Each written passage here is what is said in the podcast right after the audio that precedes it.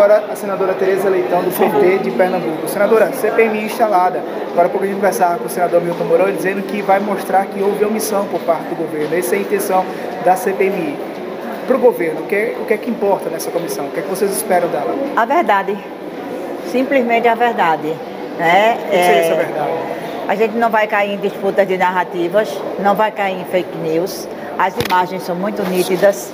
O processo de investigação que já está ocorrendo já levantou várias linhas de investigação que vão comprovar que o governo é vítima.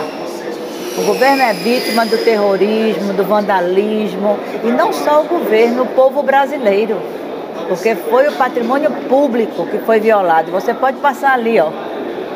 Atos Bucão, ainda está com as marcas do vandalismo, esse painel.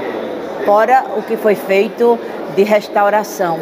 Todos, a sede dos três poderes foi invadida. Então, eu acho que são muita, assim, muita bravata. Senadora, há também um inquérito em, em, tramitação no Supremo Tribunal Federal sobre essa questão. Alguns parlamentares, inclusive, são investigados lá.